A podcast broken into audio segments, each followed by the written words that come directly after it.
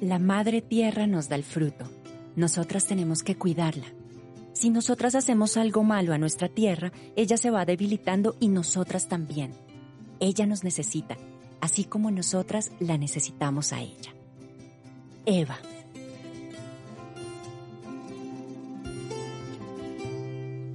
Entre los ajís, el maíz, el plátano y la yuca nació Eva Yela.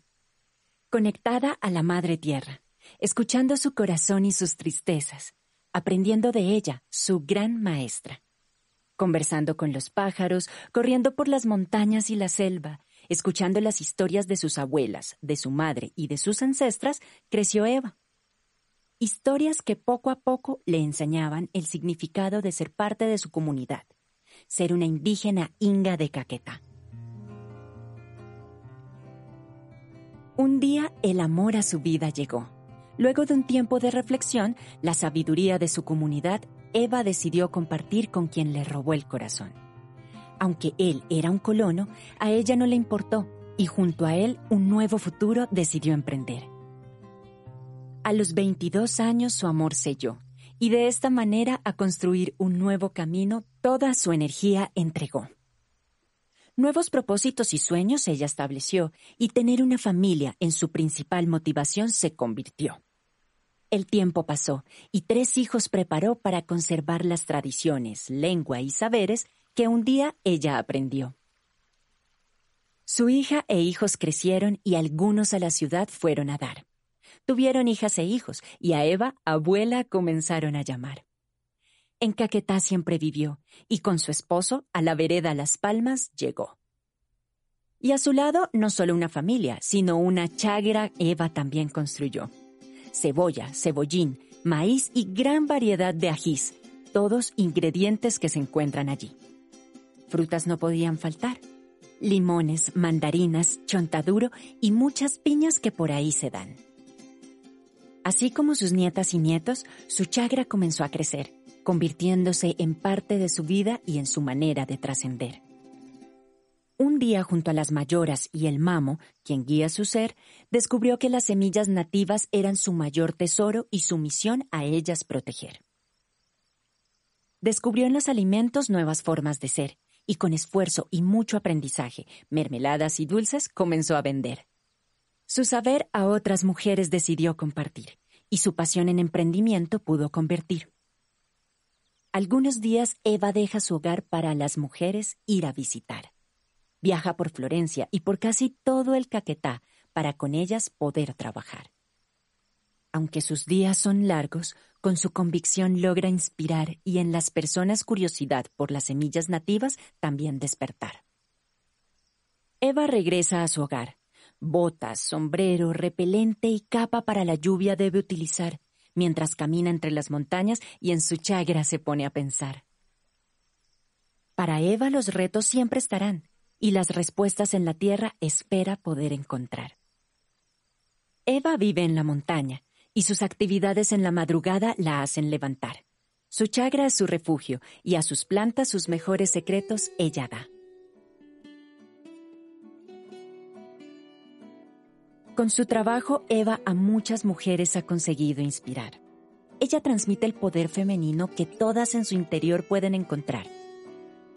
Para muchas mujeres y hombres, su experiencia no refleja su edad, pues por su sabiduría anciana la suelen llamar. Para Eva y su comunidad, las mujeres representan fertilidad, el poder de germinar cualquier semilla que al mundo pueda alimentar. Eva, es mamá y abuela. Vive en Solano. Sueña con recuperar y dar a conocer el valor de los alimentos nativos de Caquetá. Una de sus pasiones es el cuidado de las semillas nativas. Una de sus preocupaciones es la pérdida de los saberes indígenas y la gran concentración de químicos en los alimentos. Y una de sus cualidades es poseedora de una rica sabiduría indígena.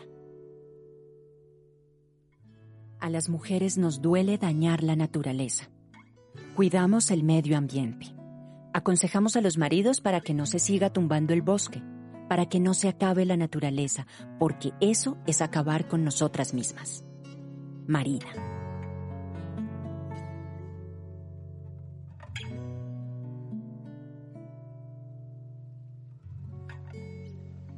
Esta es la historia de Marina Cuenca, una mujer valiente y guerrera. Aún recuerdo cuando llegó a la vereda El Café.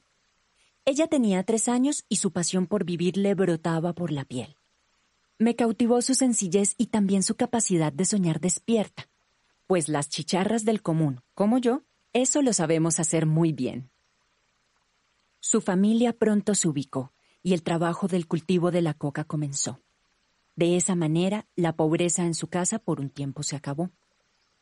Mira, chicharra, nunca había visto una mesa tan llena, gritaba Marina saboreando su comida. Pero una tarde su mundo cambió. Las fumigaciones llegaron y la siembra arrasó. Chicharra, lo hemos perdido todo, me decía con una profunda tristeza. Unos días después, a su casa volé otra vez, y tal fue mi sorpresa que solo su ausencia encontré. Mi corazón me decía que Marina, en busca de una nueva vida, se había ido. Algunas chicharras amigas la encontraron años después. Me contaron que tenía hijos y una pareja también, que al cultivo de la coca había retornado y de nuevo fracasado. Esta vez, sin embargo, Marina la lección con humildad había escuchado. Llena de aprendizajes al pueblo retornó. Su sabiduría era evidente y su determinación contundente. Una y otra vez, a viva voz repetía que al cultivo de la coca ya no volvería. ¿Sabes, chicharra? Equivocada estaba al creer que cultivando sin cuidar la tierra encontraría riqueza, pues al maltratarla solo se puede encontrar tristeza. Me decía una y otra vez. Al entender que el dolor de la naturaleza hacía parte del suyo, con convicción y pasión a otras mujeres conectó, y su búsqueda de otras formas de cultivo continuó. Pronto descubrió que conservar semillas nativas era su verdadera misión y su forma de devolver a la tierra lo que un día se le quitó. Chicharra, si conservamos y cultivamos semillas nativas, nunca nos faltará la comida, me dijo otro día. Y aunque yo poco sabía de sembrar, de su mano aprendí a cultivar construyó una gran huerta en donde comencé a trabajar. Cebolla, cilantro y tomate en su huerta se pueden encontrar y de esta manera alimentos sanos podemos saborear. Con su ejemplo, mujeres y hombres han cambiado su forma de trabajar para la tierra y el agua poder cuidar. Algunas voces le gritan loca, otras apoyan su misión, mientras Marina, en la huerta, sigue cultivando su verdadera pasión.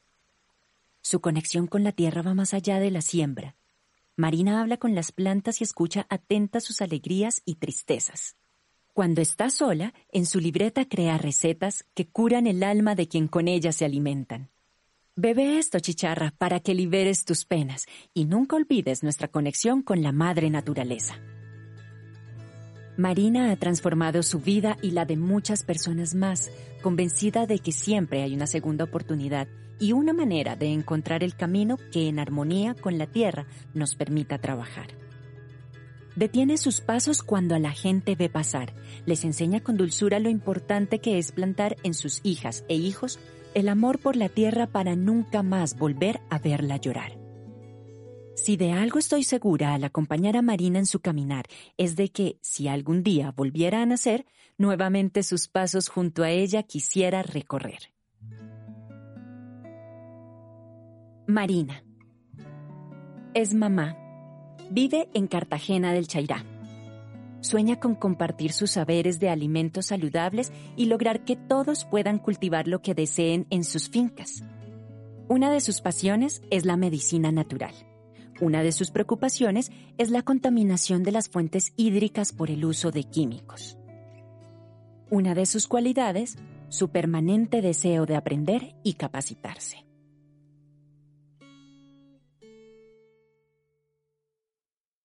Me gustaría que muchas mujeres aprendieran de lo bueno de mí y yo también aprender de ellas. Las mujeres hemos sido poco escuchadas. Ahora llegó el tiempo en que sí queremos ser escuchadas y que nos den la oportunidad de estudiar y salir adelante. Claudia.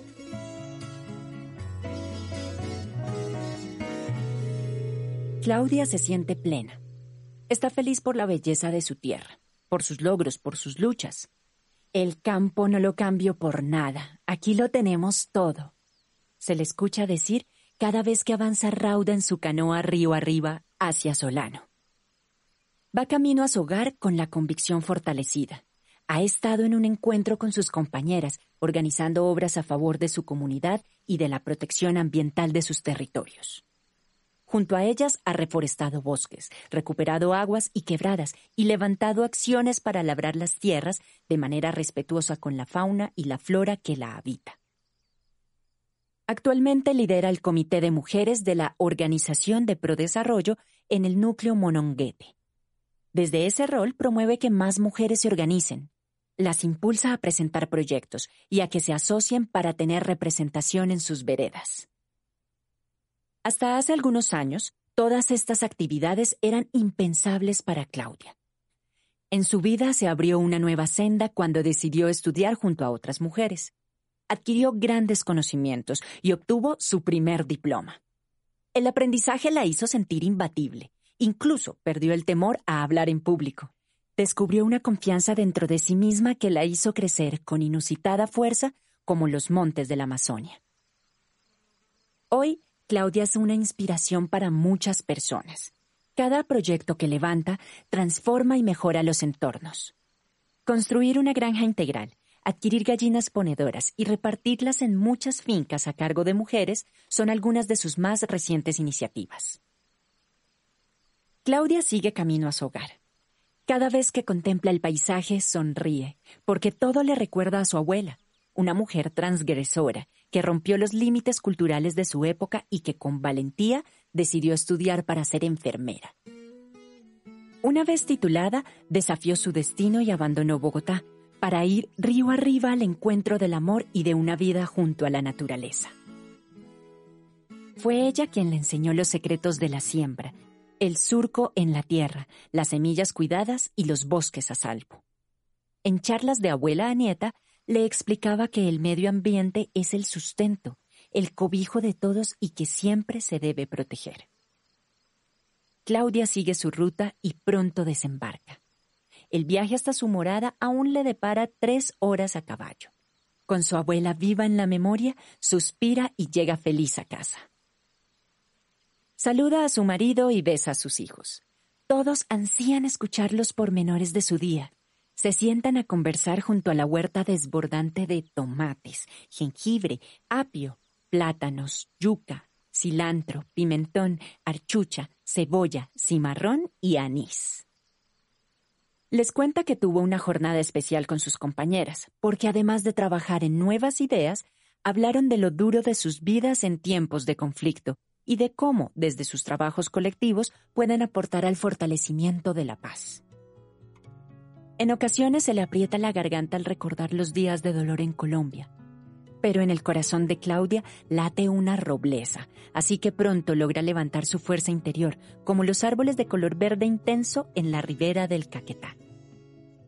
De pronto, el sol empieza a ocultarse tras la montaña y recuerda el sancocho de gallina caqueteña con irresistible ají molido que dejó en el horno. Todos se sientan a comer frente a la huerta, justo cuando el cielo empieza a llenarse de estrellas. Claudia agradece a la vida, mientras repite desde su corazón que el campo no lo cambia por nada, porque ahí sin duda lo tiene todo y más. Claudia es mamá. Vive en Solano. Una de sus cualidades es su fortaleza y capacidad de lucha. Una de sus pasiones es el cuidado y la conservación de su tierra. Sueña con traspasar su amor por la siembra y por el cuidado de las semillas a más mujeres y a más generaciones. Y una de sus preocupaciones es lograr construir un futuro digno y lleno de posibilidades para su familia en Caquetá y que sus hijos puedan construir sus sueños en esas bellas tierras.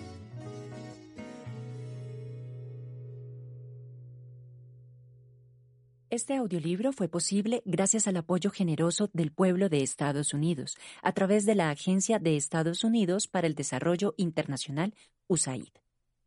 Su contenido es responsabilidad de Fondo Acción y no necesariamente refleja el punto de vista de USAID o del Gobierno de Estados Unidos.